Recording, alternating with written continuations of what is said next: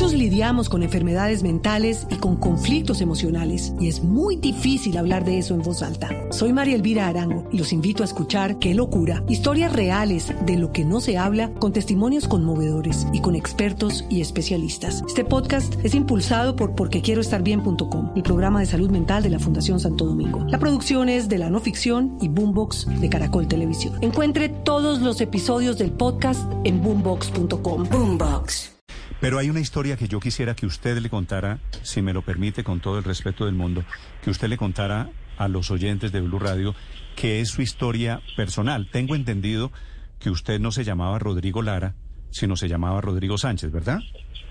Así es, así es, Néstor. Su padre, su, su padre, por otro lado, para información de los oyentes, es el exministro Rodrigo Lara Bonilla, una de las primeras víctimas uno de los primeros mártires del narcotráfico asesinado por Pablo Escobar eh, cuando era el gobierno de Belisario Betancourt, tal vez, ¿no? Sí, señor, así es. ¿Qué pasó? ¿Qué pasó? ¿Cómo es su historia de hijo no reconocido de Rodrigo Lara? Mire, Néstor, la historia mía es la historia de muchos colombianos que crecieron al lado de una gran mujer que es mi madre, que hoy está muy delicada de salud, pero, pero que lo ha sido todo en mi vida. Todo en mi vida es la verdad, lo que soy lo que he sido, la esencia de lo que soy, el nunca perder esos orígenes de lo que yo soy, ese, orgullo que tengo de madre, pues es gracias a esa gran mujer que ha sido ejemplo de trabajo, de sacrificio. No conocí a mi papá, en muy pocas oportunidades lo vi, no lo conocí como padre, como esa persona que está al lado, que como he sido yo con mis hijos, no lo tuve, pero no por eso tengo un resentimiento, porque tengo una admiración profunda por lo que fue mi papá si bien crecí con mi madre, nunca jamás mi madre me generó el, menor resentimiento hacia mi padre, sino solamente sentimientos de admiración y de respeto por lo que era mi papá creo que fue de verdad alguien que irrepetible, porque a veces me dicen que soy parecido, será físicamente, porque admiro profundamente parecido, esa... Parecido no, es igualito, es, muy impresionante. Es decir, si, tengo entendido que hubo prueba de ADN para confirmar la paternidad, ¿no? Claro, Néstor, claro, Néstor. Y en un momento de la vida, créame que siempre lo quise hacer. Después de la muerte de mi papá, me acerqué a la familia de mi papá y en ese momento se necesitaba una prueba de ADN no lo podía hacer, siempre tuve la intención y lo he dicho porque debería ser así, porque así debe ser, porque el Estado debe garantizar estos temas. ¿Y por qué no podían hacer, la prueba? una prueba de ADN, garantícelo como Estado, porque no existían estos, porque no, había en el país, recién eh, murió mi papá y hasta mucho después eh, vine a hacerlo, lo comenté con la familia, lo dije, lo decidí.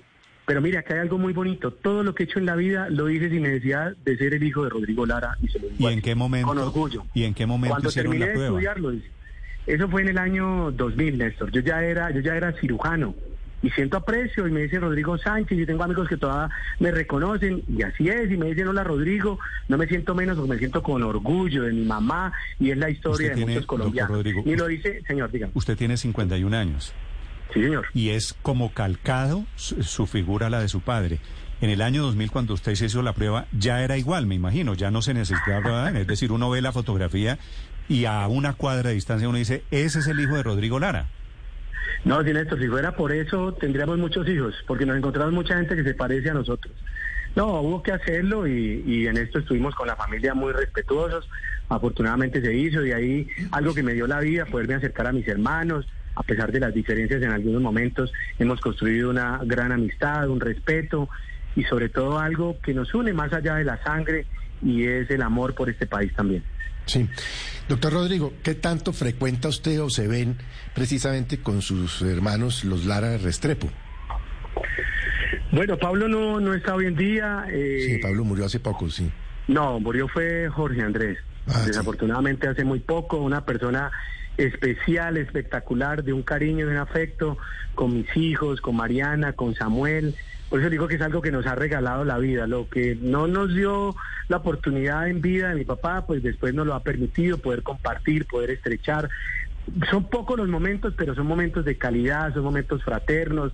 Con Rodrigo ha sido también algo muy especial. Yo siento de verdad mucha admiración por lo que es Rodrigo, por su carrera política. Una persona correcta, una persona comprometida, una persona que quiere a este país, que ha luchado que, que, que, siente esa carga y ese peso de lo que fue mi papá y hay que reconocer a, lo valiente que ha sido y, de verdad que a mí me da mucha alegría poder tener eh, esa relación, poder tener eh, con su familia, con su esposa, con sus hijos, que me hace sentir feliz, alegre de verlo contento, de verlo tranquilo. ¿Usted habló, ha hablado o, le consultó a Rodrigo la oferta de ser el vicepresidente de Fico Gutiérrez? Sí, señor. Antes de, lanzarlo, eh, ah, comentamos y me deseó lo, me deseó lo mejor y, con respeto, porque creo que así hemos sido siempre. Yo había manifestado, para que vea cómo es la vida, yo sí manifesté públicamente que lo iba a acompañar, que lo iba a apoyar. Lo dije, desde la campaña dije, donde esté mi hermano, lo voy a apoyar. Y está en un artículo de La Nación. Creo que es la única descripción pública que yo he hecho de verdad, de que voy a apoyar directamente a alguien, de que me la voy a jugar y lo hice por él. Pero que usted iba a apoyar a quién, a, Rodrigo. A mi hermano, por supuesto, y lo dice en el diario La Nación, está el artículo, me siento orgulloso, creo que dice el artículo, y es la verdad, ¿Y por qué, siempre lo voy a apoyar. Cuando usted fue candidato a la alcaldía de Neiva, ¿por qué Rodrigo no lo apoyó a usted? Muchos lidiamos con enfermedades mentales y con conflictos emocionales y es muy difícil hablar de eso en voz alta. Soy María Elvira Arango y los invito a escuchar Qué locura, historias reales de lo que no se habla con testimonios conmovedores y con expertos y especialistas. Este podcast es impulsado por porquequieroestarbien.com, el programa de salud mental de la Fundación Santo Domingo. La producción es de la no ficción y Boombox de Caracol Televisión. Encuentre todos los episodios del podcast en boombox.com. Boombox. Porque tuvimos diferencias desde, desde orillas distintas. Usted sabe que yo estuve con Sergio, él estuvo con Germán Vargas Lleras, de allí nos distanciamos. Y bueno, pues después la vida nos hace encontrar otra vez, eh, olvidar un poco lo que ha pasado, pero nunca ha faltado el respeto, nunca ha faltado, creo que, la admiración del uno por el otro y, ese, ese amor que, que, nos une como familia. Sí. Doctor Rodrigo, ¿qué opina usted de la expresión de Juan Manuel Galán que está ardido? Pues yo creo que Juan Manuel es un gran líder, un gran político. Pude conversar con él alguna vez cuando estaban en el desarrollo del nuevo liberalismo. Eh, y pues él ha hecho su carrera, su vida. Yo estoy en un lugar distinto. De verdad recibí la invitación, es cierto. Eh, vi como Rodrigo finalmente no terminó haciendo parte del nuevo liberalismo.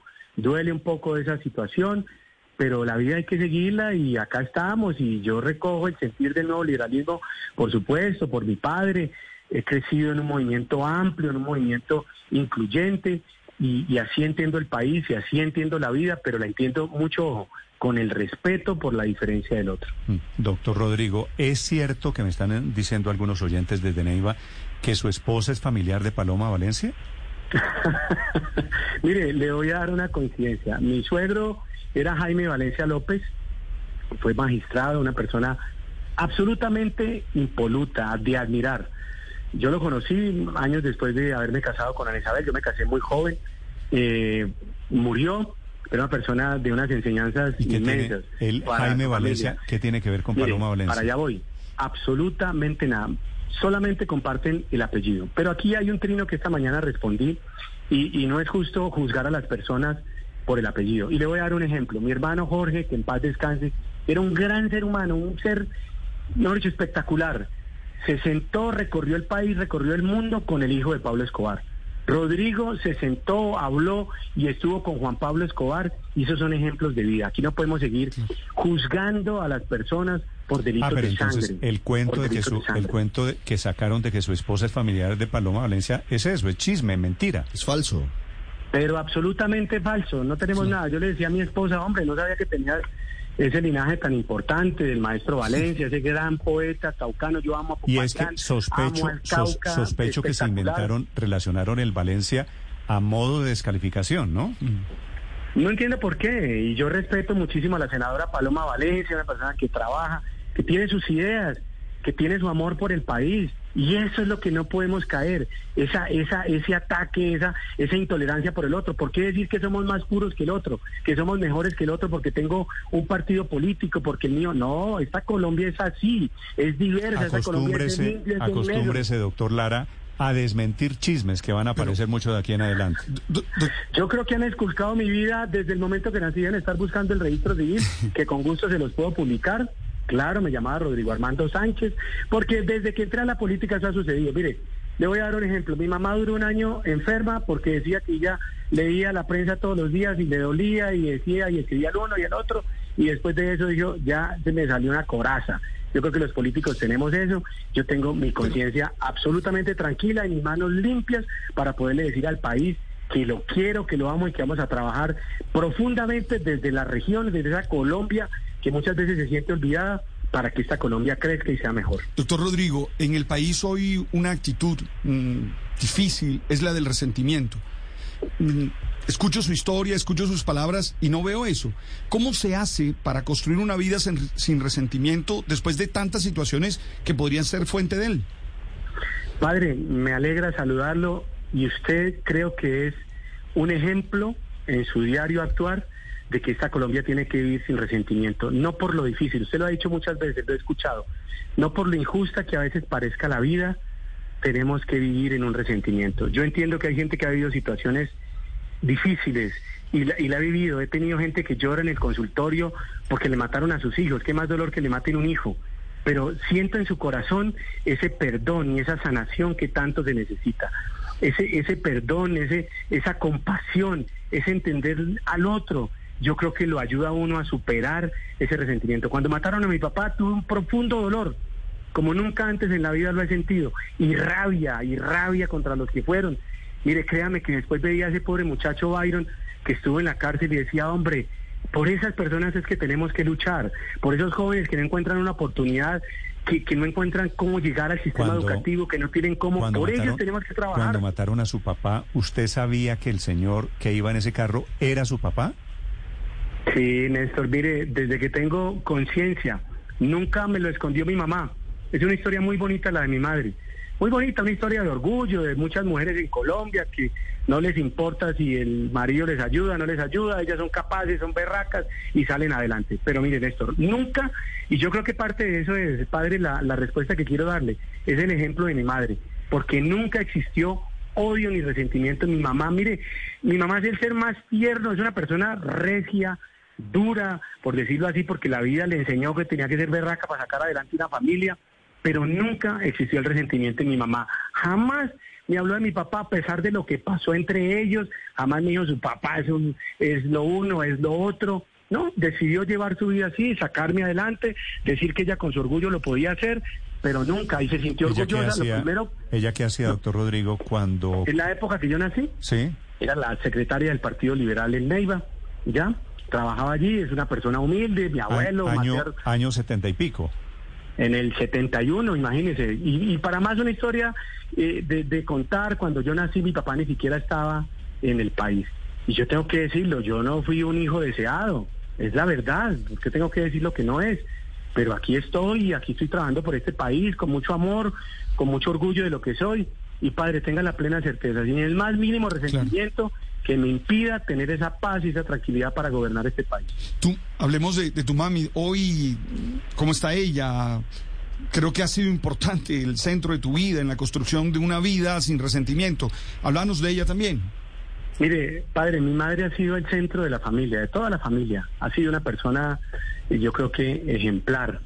Y, y, hoy en día está muy enferma, padre. Está hospitalizada, está en cuidado intensivo. La bendición para ella. Muchas gracias, padre. Muchas gracias porque lo necesita. Los últimos cinco meses ha estado muy delicada entre la unidad de cuidado intensivo, sale y entra.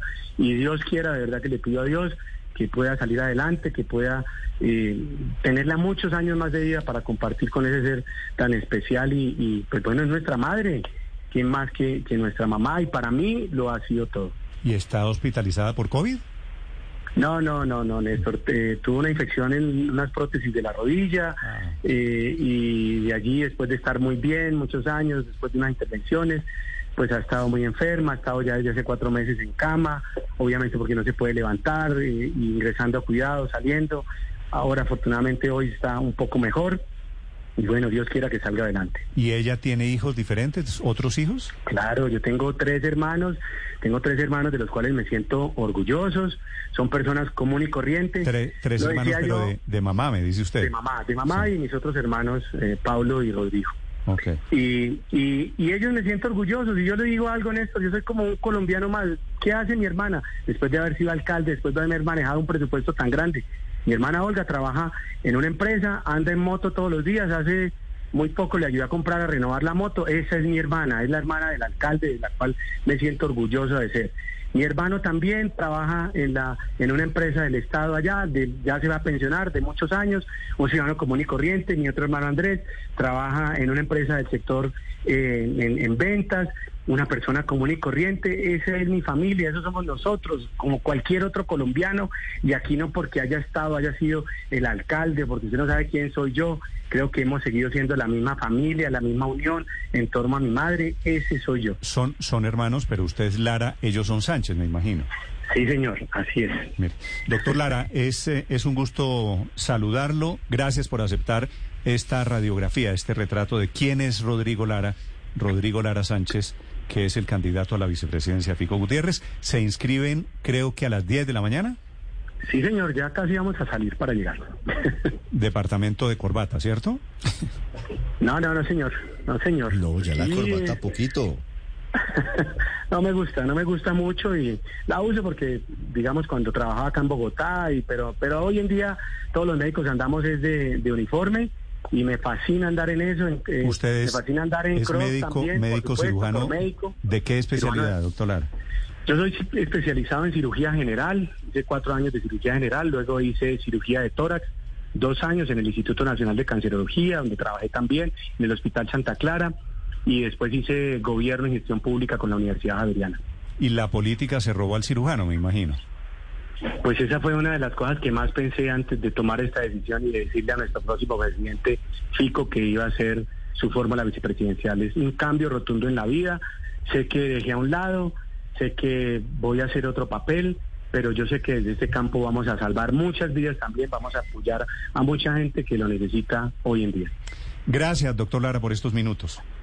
Néstor, muchas gracias a todos, me alegra saludarlos, a la mesa, a todos, de verdad, muchas gracias por esta oportunidad y vamos a unir esta Colombia, vamos a unirla con esperanza, vamos a unirla porque lo necesita, alejado de cualquier sectarismo, alejado del resentimiento, alejado del odio y más bien buscando solucionar los problemas que nos aquejan. Muchas gracias, un feliz día. 8 de la mañana, 19 minutos en Mañanas Blue. Muchos lidiamos con enfermedades mentales y con conflictos emocionales y es muy difícil hablar de eso en voz alta. Soy María Elvira Arango y los invito a escuchar Qué locura, historias reales de lo que no se habla con testimonios conmovedores y con expertos y especialistas. Este podcast es impulsado por porquequieroestarbien.com, el programa de salud mental de la Fundación Santo Domingo. La producción es de la no ficción y Boombox de Caracol Televisión.